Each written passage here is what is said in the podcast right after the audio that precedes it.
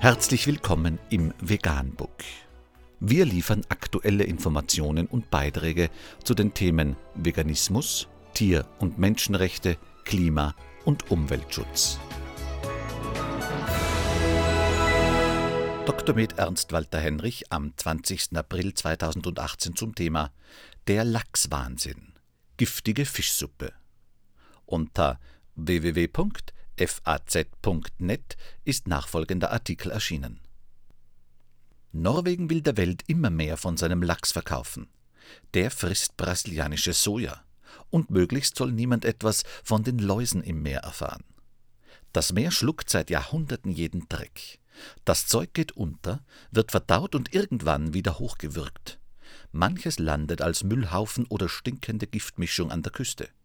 Dann kommt die Wissenschaft. Proben werden in Röhrchen gefüllt und in Labore gebracht.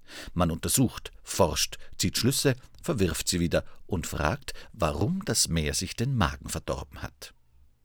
In Norwegen ist ein Streit darüber ausgebrochen, wie viel man dem Meer noch in den Rachen kippen darf. Das Meer schluckt, der Mensch schluckt und was er schluckt, kommt immer öfter aus dem Meer. Vieles davon aus Aquakulturen, die seit den 70er Jahren in den norwegischen Fjorden dümpeln.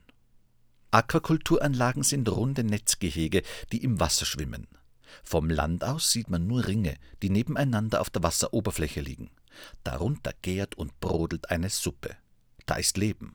Da wird vor allem Lachs gezüchtet. Keiner weiß, was die Aquakulturen mit den Fjorden anstellen. Trotzdem hat die Regierung sie zum industriellen Hoffnungsträger erklärt. Die Produktion soll bis 2050 verfünffacht werden. Doch was muss man eigentlich in die Gehege werfen, damit daraus das feine Filet wird, das später als Sashimi auf dem Reiskissen landet? Die Hauptzutat in der Aufzuchtsuppe ist der Raubfisch. In der Werbung für Zuchtlachs wird der Fisch manchmal beworben wie ein schnittiges Auto.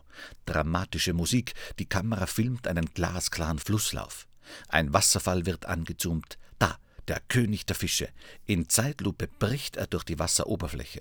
Glänzende Schuppen im Sonnenlicht. Die Schwanzflosse schlägt ein Muskelpaket im gigantischen Sprung gegen die Schwerkraft den Wasserfall hinauf.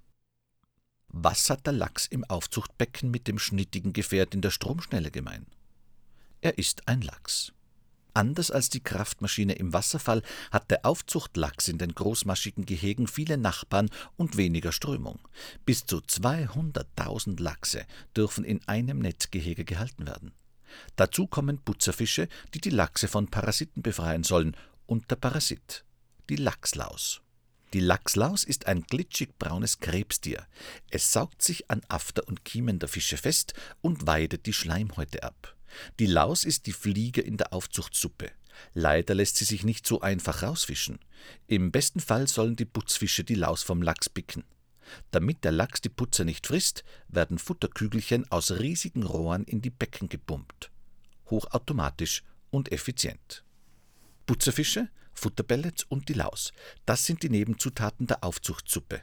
Die Suppe brodelt und verkauft sich, die Einnahmen steigen. Norwegen möchte wirtschaftlich nicht mehr nur vom Öl abhängen. Immer mehr Meeresgründe entlang der Küste werden für Aquakulturen freigegeben. In glänzenden Broschüren wirbt die Industrie damit, den Hunger der Welt zu stillen oder jedenfalls der japanischen Mittelschicht. Das klingt gut, wäre da nicht die Laus in der Suppe. Die Laus muss geknackt werden. Die Putzerfische können die Läusezahlen zwar verringern, wirklich beheben kann man das Läuseproblem aber nur mit Chemikalien. Pestizide zur Schädlingsbekämpfung? Genau wie in der traditionellen Landwirtschaft. Die Gifte sind tödlich, nicht nur für die Laus. Es gibt verschiedene Methoden. Man kann die Pestizide füttern oder den Lachs in Läusemitteln baden. Zum Baden werden die Lachse auf ein Boot gepumpt, durch eine Giftmischung geschickt und wieder zurück in die Gehege entlassen. Jeder Lachs, der zurück ins Wasser flutscht, trägt ein wenig Läusemittel ins Meer.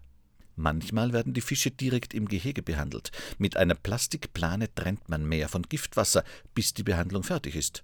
Giftreste, die an der Plane kleben, werden vom Meer geschluckt. Das Gift, das dann im Wasser rumschwimmt, kann dem Meer Bauchschmerzen bereiten. Es ist schon vorgekommen, dass das Meer Schwärme von totem Grill an die norwegische Küste gekotzt hat. Fischer klagen, dass es weniger Garnelen an den Küsten gibt und der Dorsch nicht mehr in die Fjorde schwimmt.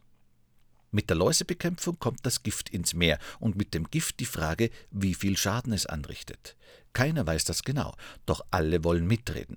Die Aufzuchtfirmen, die in Ruhe ihre Suppe kochen wollen, die Küstenfischer, die sich aus ihren Jagdgründen vertrieben fühlen, und die Wissenschaftler, die an Universitäten und Forschungsinstituten in die Suppe tauchen und Proben entnehmen. Die Aufsicht über die Suppenküche hat die Regierung, allen voran das Fischereiministerium. Da wird der Deckel gehoben und geschnuppert. Den Firmen wird erklärt, wie die Suppe kochen soll, Wissenschaftler werden ausgefragt und Fischer besänftigt, die sich an den Rand gedrängt fühlen. Wer anderen in die Suppe guckt, kann schon mal einen Deckel auf den Kopf kriegen. Deswegen liegt das Fischereiministerium mit allen ein wenig im Clinch. Der Krach ging richtig los, als eine Masterstudentin der Universität in Bergen 2015 eine besondere Art von Läusebekämpfung untersuchte. Die Methode, bei der zwei verschiedene Läusemittel gemischt werden, das nennt man Off-Label-Benutzung. Off-Label bedeutet, dass man sich nicht an die Packungsbeilage hält. Darin steht, dass man die Mittel nicht mischen sollte. Verboten war es aber nicht. Obwohl die Züchter das schon länger so machten, hatte noch niemand untersucht, was mit Garnelen passiert, die in die Giftmischung geraten. Ergebnis der Masterarbeit? Ziemlich giftig. Krebstier tot. Unter Umständen im Umkreis von mehreren Kilometern um die Anlage. Ein Ruck ging durch die Suppenküche. Das Fischereiministerium schlug vor, den Giftcocktail zu verbieten, bis man mehr darüber wisse. Das war Ende 2015. Die Küstenfischer freuten sich, sie sagten schon länger, dass im Meer was nicht in Ordnung war, die Aufzuchtfirmen freuten sich nicht. Läuse sind zäh und wie alle Ungeziefer wunderbar anpassungsfähig.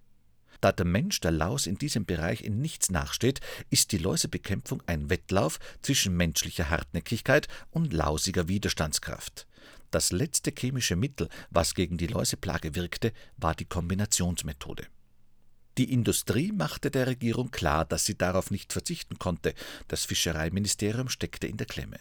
Wer die Aquakultur zum Hoffnungsträger des Landes erklärt hat, kann nicht zulassen, dass Horden fresswütiger Läuse ungeniert die Lachse anzapfen.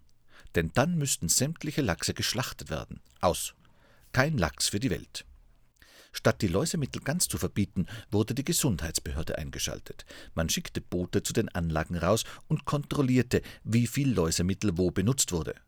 Unangemeldet schaute man in die Aufzuchtsuppe. Wo der Deckel gehoben wurde, stellte man fest, was alle wussten. Es war gang und gäbe, die Mittel off-label zu benutzen. Die Aufzuchtfirmen fühlten sich gegängelt. Die Küstenfischer, die auf ein konkretes Verbot gehofft hatten, ärgerten sich darüber, dass davon keine Rede mehr war. Dann ging auch noch der Krach mit den Wissenschaftlern los. Bei einer Veranstaltung 2016 sagte der Fischereiminister, dass es Kräfte an Universitäten und Forschungsinstitutionen gäbe, die das Wachstum der Aquakulturanlagen verhindern wollten. Die Wissenschaftler, die sich angesprochen fühlten, beschwerten sich, der Minister nahm es zurück, doch hat man erst mal in die Suppe gespuckt, bleibt immer ein Restspeichel zurück.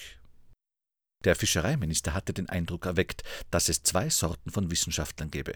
Solche, die Hoffnungsträger und Zukunftsvisionäre sind, solche, die neue umweltfreundliche Läusemittel erfinden und bessere Anlagen entwerfen, in denen die Suppe weniger schnell überkocht, und solche, die mit hochgekrempelten Ärmeln im Dreck wühlen, wenn sich das Meer mal wieder den Magen verdorben hat. Solche also, die nachschauen wollen, was unter den Anlagen los ist und was mit den Meeresbewohnern passiert, wenn sie von der Aufzuchtsuppe trinken. Das sind die, die mit unangenehmen Funden auftauchen, die das Wachstum bremsen. Wir brauchen mehr Wissen, sagt das Fischereiministerium, sagen die Aquakulturbetreiber und die Fischer.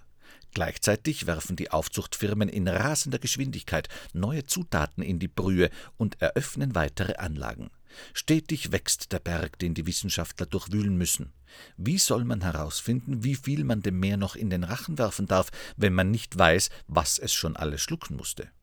Vor kurzem hat das Meer wieder an die norwegische Küste gekotzt. Toten Grill, massenweise. Von weitem sieht das schön rosa aus, aber es stinkt zum Himmel. Zufällig wurden in der Nachbarschaft Aufzuchtlachse entlaust, mit dem Giftcocktail, der schon 2015 als gefährlich galt. Der norwegische Regenwaldfonds kritisiert den hohen Verbrauch von Sojabohnen im Futter für Fische in Aquakulturanlagen. Um ein Kilo Lachs zu produzieren, braucht man 0,55 Kilo Sojabohnen. Die Hülsenfrucht wird noch in Brasilien bearbeitet und als Proteinkonzentrat in Pulverform importiert. Bis zu 30 Prozent des Fischfutters besteht aus diesem Konzentrat. Wenn sich die Produktion der Anlagen, wie norwegische Behörden vorhersagen, tatsächlich bis 2050 verfünffachen sollte, wird die Nachfrage nach dem Sojaprotein drastisch steigen. Daher warnt der Regenwaldfonds vor Abholzung des brasilianischen Regenwaldes für Plantagen, vor der Vertreibung der Ureinwohner und dem Gebrauch von gefährlichen Pestiziden.